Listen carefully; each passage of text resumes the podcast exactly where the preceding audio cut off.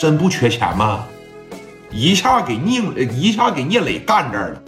我问问你，正常说咱们讨价还价，这个时间咱们能抻着？人家现在起诉去了，你这边只要没有说悔改的表现，也没有说这个运作，那很快的，马上就能说给你毙了。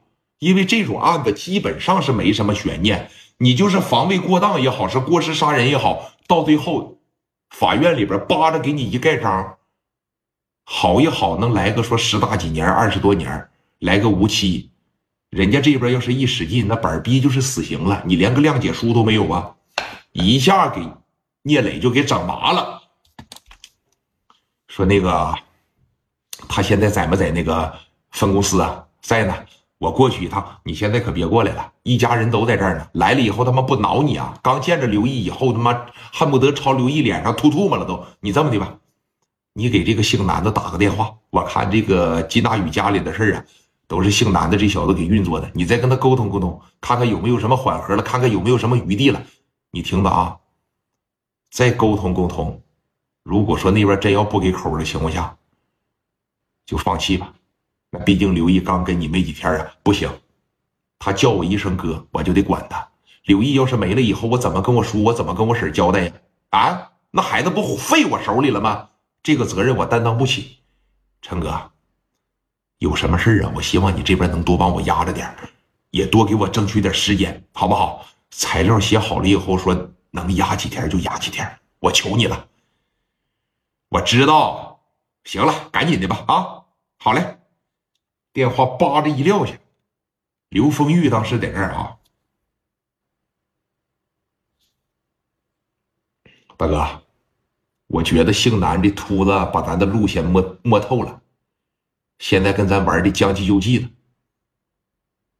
我觉得也是将计就计，但是咱能拖得起刘毅？能拖得起吗？啊，不行，这毕竟是命案，我得从快。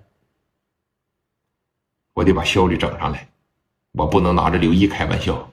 如果真是将计就计的情况下，那我也认了。他妈的，姓南的这哥们这么大脑袋，我没想到他还挺聪明。拿着电话就拨给南子文了，电话啪啪啪的一撂下，啪的一拨过去嘛。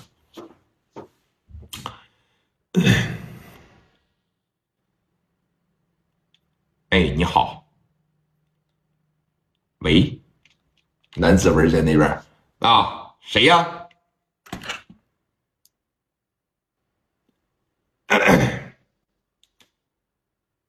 哎，你好，哥，我是这个刘毅的哥哥，我是聂磊。